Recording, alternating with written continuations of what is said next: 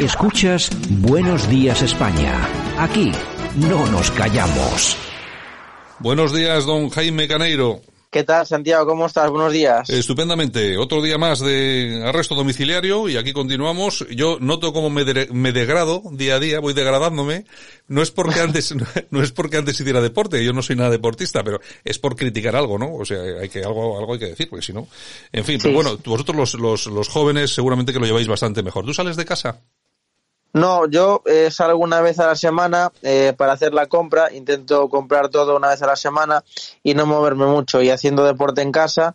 Yo creo que hago más deporte ahora que antes. claro, porque tienes más tiempo, de todas, todas. Bueno, bueno, mira, tenemos, eh, nos vamos hasta Madrid porque tenemos al teléfono a don David Gómez González, abogado. Don David, buenos días. Muy buenos días, Santiago. Bueno, vaya, vaya, vaya tiempo también para los, para los abogados, eh, complicadito, ¿eh? Cierto es un tiempo complicado, estamos en cadena perpetua revisable eh, en este momento y sí, es un, tema complicado. La verdad que sí, los pleitos ahora han pasado a un segundo plano. Bueno, eh, se está comentando mucho que toda la gestión que se está haciendo de la crisis, de la pandemia por parte del gobierno, pues va, va a ser o puede ser susceptible no de las querellas que ya se han interpuesto, sino que a posteriori, cuando parece, cuando todo esto acabe, que acabará, digo yo, se van a producir eh, pues una larga lista de querellas contra el gobierno. ¿Las que ha puesto, la gente ha puesto ya Vox, tiene algún tipo de futuro? Bueno, en principio eh, está todo siempre sometido a la valoración de la prueba. Eh, estamos en, penal y, desde luego quien acusa tiene que probar, ¿no? Este es el, digamos, el handicap. Yo creo que sí que puede prosperar, eh, al menos se admitirá trámite y se, entrará a valorar, ¿no? es lógico que todas estas querellas al menos investiguen, ¿no? Porque hay que tener clara una cosa, que la Fiscalía va a hacer poco o nada al respecto, ¿no?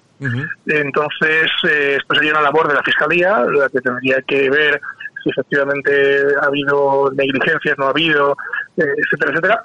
Pero mucho me temo, me da en la nariz, que la fiscalía no va a mover ni una ficha.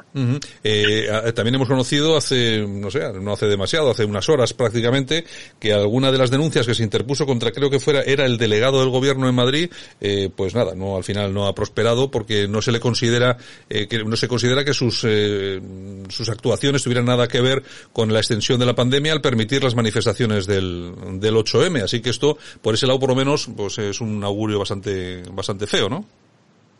Sí, sí, eso es cierto. Lo que pasa es que es cierto que mm, probablemente contra personas concretas será difícil ir. Entonces habrá que ir contra el conjunto de la administración, muy probablemente, o contra el conjunto del gobierno.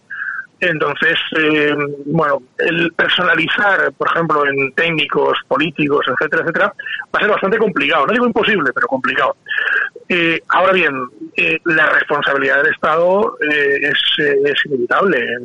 El Estado tiene una responsabilidad frente a los ciudadanos, eh, pues que tiene que cumplir con ella de forma penal o de forma civil. Eh, existen esas dos cuestiones a la hora de resolver un procedimiento judicial de este tipo, ¿no? Pero bueno, aquí eh, realmente una vez que ocurre, o sea, que ocurre el, fin de todo esto, lo que creo que, va a hacer el personal es reclamar al gobierno esas responsabilidades, bien a través de querellas, bien a través de procedimientos de reclamación patrimonial, o bien a través eh, de demandas civiles de, de, de, perjudicados eh, por este tema, por ejemplo, por médicos, enfermeros, etcétera, etcétera, por esta mala praxis de, darles eh, material defectuoso, etcétera, etcétera, etcétera, ¿no? Bueno, y luego los ciudadanos, ciudadanos que se hayan visto perjudicados por esta acción de gobierno también podrán iniciar sus acciones, tanto civiles como penales, en frente, ya no, ya no digo de ninguna persona en concreto, sino de, la propia administración del Estado. Hay que recordar que la, la ley que regula el estado de alarma prevé este tipo de indemnizaciones pues por las en fin, la actuación del Estado o porque te ha perjudicado el cierre de tu negocio, etcétera, etcétera, o la muerte en este caso, de, mucha gente, ¿no? Bueno, eh, aquí estamos como siempre, un minuto Santiago termino. Aquí hay algunos que dicen, no, mire, este, este, estos se tienen que morir, pues son muy mayores. No, mire, aquí tiene que morir nadie. Claro. Eso sí, claro. Y el que se tiene que morir se va a morir, porque nos vamos a morir todos, pero por lo menos que se muera atendido.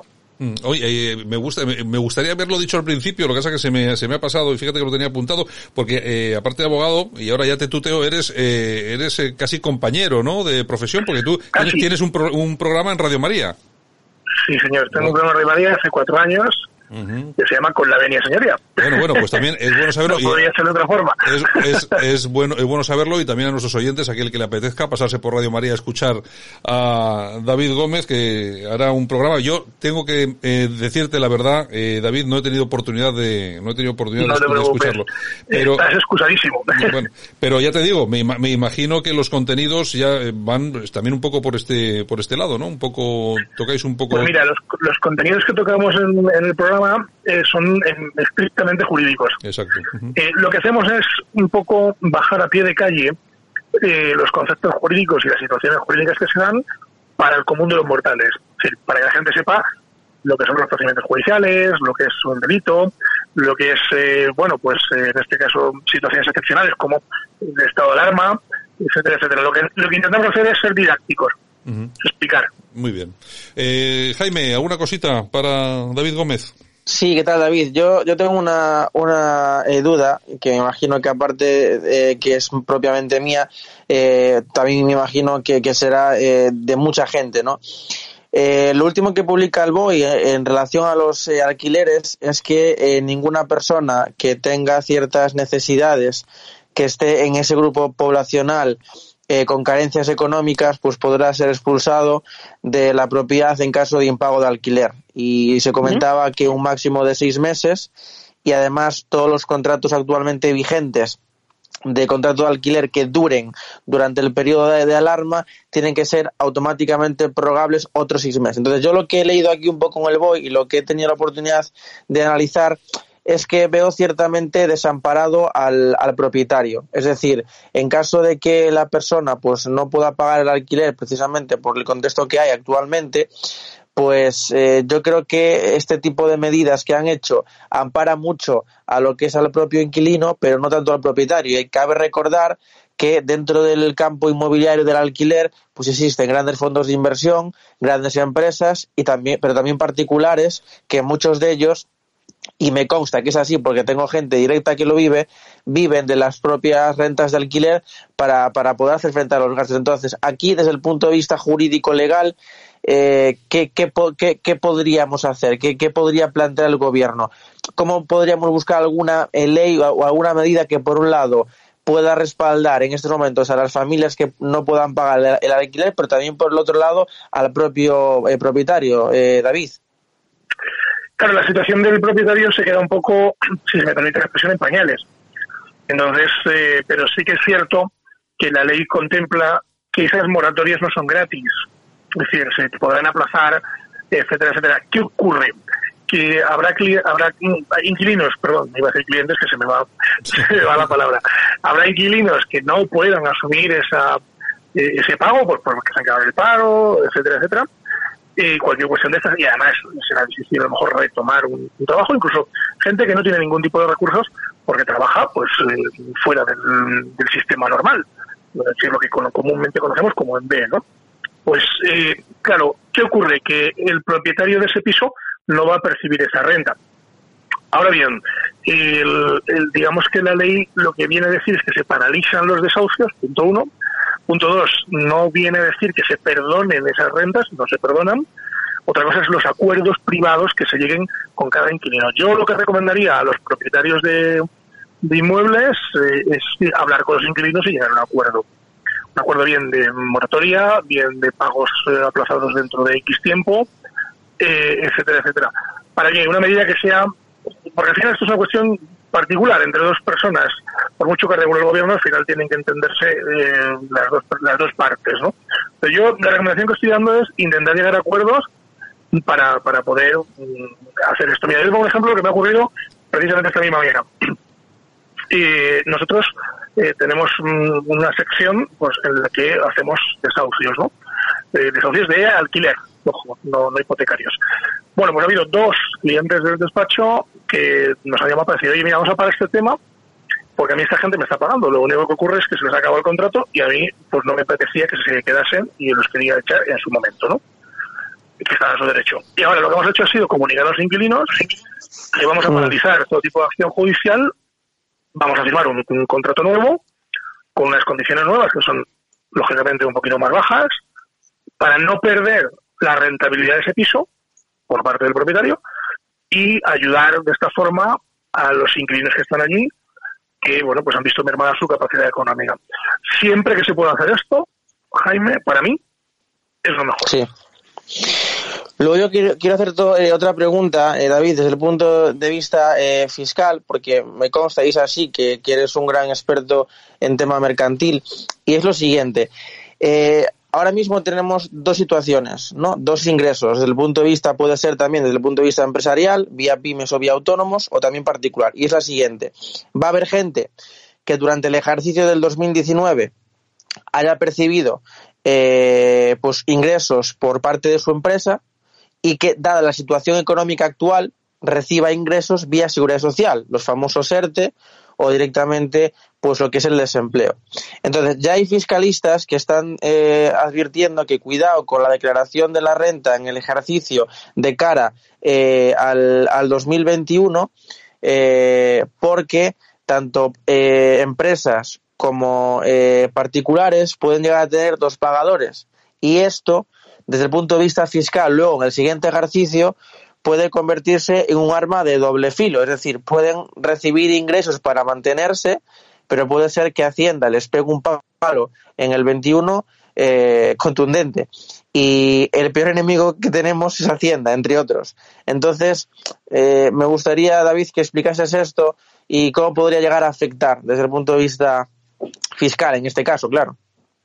Pues muy negativamente, porque tú bien lo has dicho. Eh, eh, en el ejercicio 2021 tendremos, eh, lógicamente, dos pagadores que declarar de este ejercicio del 2020, que será la empresa y la Seguridad Social o, en este caso, las prestaciones por desempleo. Claro, ¿qué va a ocurrir? Que mucha gente que habitualmente no tiene obligación de hacer declaración de la renta o que sencillamente le devuelven, muy probablemente en esta situación pues va a ver cómo va a tener que hacer la declaración por obligación y va a tener que pagar esa renta. Yo espero y deseo que el gobierno legisle en, los próximos meses, no voy a decir días porque va a ser muy precipitado, pero en los próximos meses al respecto de este tema. Porque si no, nos vamos a encontrar con que el año que viene, cuando hagamos la renta, pues tengamos un problema serio de gente que va a tener que pagar, que habitualmente no pagaba, porque tiene los pagadores. Entonces, eh, tiene los pagadores, ojo, por una medida excepcional, es decir, por un estado de alarma, por una cuestión de fuerza mayor. No porque ellos habitualmente tengan dos pagadores, porque la gente que tiene dos pagadores, que hay mucho, ¿eh? gente que trabaja en varios sitios al año, o tiene dos trabajos, eh, o sobre todo los trabajadores temporales que, que trabajan hoy aquí, mañana allí y están mucho tiempo trabajando para, para otras empresas durante todo el año, están acostumbrados, pero en la inmensa mayoría de la gente, que solo tiene pagador, pues lógicamente se va a encontrar con una situación muy desagradable. Es pagar Hacienda. Hacienda siempre llega tarde, ¿eh? llega tarde para esto. Pero no, llega. No, llega, no llega tarde para cobrar. No, para, cobrar, pero, para llega, pero, llega siempre, ¿eh? llega siempre. Para cobrar siempre, siempre. siempre. Mira, además, a mí ya me han cobrado eh, lo, esto que decía el gobierno que iban a aplazar a mayo de no sé qué, bueno, pues a mí ya me lo han cobrado Bueno, oye, eh, eh, David, una, una cosa relacionada, bueno, hemos asistido en las últimas, en las últimas horas a, a la polémica del control por parte de, de, la Guardia Civil a instrucciones del gobierno, según parece ser, se ha demostrado a través de unos emails que se han enviado a todas las comandancias de la Guardia Civil para controlar estas, esas críticas al gobierno. Eh, bueno, está demostrado que es así, el, el general Santiago no se equivocaba ni metió la pata, sino que leyó efectivamente la instrucción o la orden que él mismo transmitió a las comandancias. ¿Esto puede llegar a ser delito? Que se haya eh, ordenado a la Guardia Civil que se minimicen las críticas a la gestión del gobierno? Sí, desde luego, desde luego que sí, es un delito contra las libertades personalísimas. Es decir, la gente en un Estado de Derecho y en una democracia tan consolidada como la española, que no tiene nada que envidiar el resto de, democracias eh, ni europeas ni mundiales, pues eh, lógicamente sí, es decir, eh, no cabe en ninguna cabeza y desde luego no cabe jurídicamente hablando en ningún sitio que la Guardia Civil, o en este caso el gobierno, no vamos a personalizar la Guardia Civil porque al final la Guardia Civil lo que hace es seguir instrucciones del gobierno, haga ese tipo de cosas, de, de, en fin, de intentar que no lleguen los las críticas al gobierno, ¿no? Bueno, pues mire, es que aquí cuando uno es presidente del gobierno, está para lo bueno y para lo malo. Está para que le digan guapo, y, lo han dicho muchas veces, y para que le digan feo. Claro. Entonces esto es así. Los que hemos sido cargo público alguna vez, esto va en el sueldo. Sí, lo que pasa, lo que pasa eh, David, eh, claro, tampoco veo yo que se pueda eximir del todo eh, eh al, general. Eh, vamos a ver, los, el generalato, al, al, generalato se, se llega por, no sé, por un tema de dedo, ¿no? Es decir, son, es un, son nombramientos políticos, básicamente.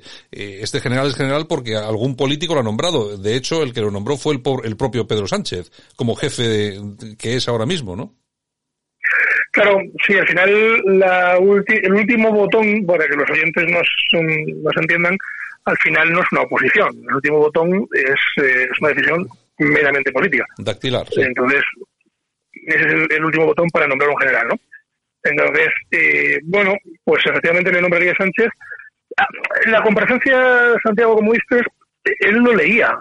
O sea, quiere decir que una cosa es que tú digas, bueno, mira, he tenido un lapsus porque por ejemplo, los que nosotros, yo por ejemplo, que, estoy acostumbrado a no tener papeles y salgo a, a calzón quitado, pues a lo mejor si me toca mirar esa rueda de prensa con esa tensión permanente que tenemos eh, de, bueno, pues de estar en directo, de, que te sale de otra España, etcétera, etcétera, pues puedo meter la pata, por supuesto. Ahora, pero que lo leas, eh, hombre, ya el lapsus no parece, ¿no? No. Porque lo estás leyendo. Entonces, igual que igual que leen Santiago una cosa muy curiosa, leen las respuestas. La, la gente pregunta, los periodistas preguntan por escrito, y ellos contestan y lo leen. Sí, sí, claro. Esto, esto no es así, tú eres periodista. no es así, macho, tú cuando vas a una rueda de prensa, no sé cómo lo haces tú, pero me imagino que preguntas y el que está enfrente tuya responde. Y no andará leyendo porque no lo sabe. Claro, responde lo que puede o como puede, como quiere. Claro, es así. Claro, pues, lo que le pille en su momento, ¿no? En fin. Eh, bueno, en todo caso ya veremos a ver qué, qué, sale de todo, de todo ese asunto, porque yo creo que ahí va a haber, va a haber mucha, mucha querella, mucha denuncia. En fin, ya lo iremos, lo iremos viendo. Bueno, nos despedimos, Jaime. Bueno, David, un placer como siempre. Espero que tanto tú como tu familia estés bien y esperemos coincidir eh, más a menudo. Te mando un fuerte abrazo desde, acá, desde Galicia. Un abrazo fuerte. Bueno, y por supuesto, recordar a nuestros oyentes que si quieren escuchar a nuestro invitado de hoy, a David Gómez González, en Radio María. ¿Qué días son, eh, David? Pues mira, Santiago, tenemos un programa cada 15 días. Nuestro programa es quincenal. El próximo es el 4 de mayo y es a las 12 y media eh, además en, en, riguroso directo y para toda España, o sea, bueno, y Latinoamérica, porque nos escuchan en los confines del mundo. Ahora ya la radio, ahora, la radio ya no es local, como antes que tenías la, radio en el pueblo, ahora la radio es mundial, ya la radio es mundial. Fíjate si no es local, que, que yo estoy en Madrid y vosotros en otro sitio, ¿no? Está claro, está Así que entonces ya es una grandeza. Pues muy bien, hoy un abrazo muy fuerte y venga, hasta la próxima. Un abrazo y muchísimas gracias, Jaime y Santiago, gracias por contar conmigo. Escuchas, Buenos Días España el programa de Radio Cadena Española que te mantiene al tanto de la noticia.